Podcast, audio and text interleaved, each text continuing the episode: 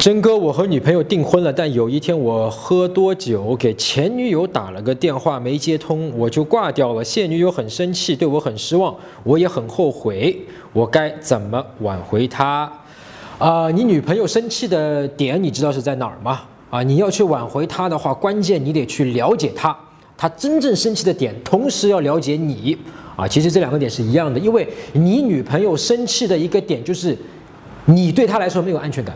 这个没有安全感什么意思呢？就是说，哎呀，你会不会心里面一直是爱着和放不下你的前女友的？也就是说，你自己现在跟我订婚，但是你自己并不知道自己的感情在哪里，你并不知道自己你爱不爱我。当然，你可能昨天跟我说你爱我，你要跟我订婚，而且我们已经订婚了。我本来是相信你的，但是你的这个行为，你打这个电话的一个行为，浅沟通里面真真实实的告诉我，你不知道的。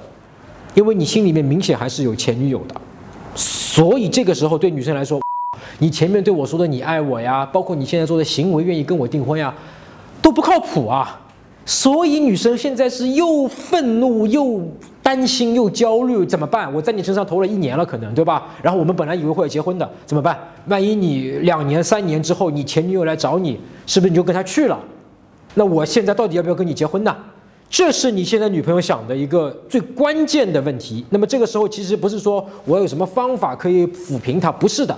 你真正要抚平她和挽回她的方法，是你问自己：我现在到底是爱什么？爱谁？我到底爱不爱眼前的这个我订婚的这个女朋友？先不要管订婚啊，甚至结婚这个事都先不要去管。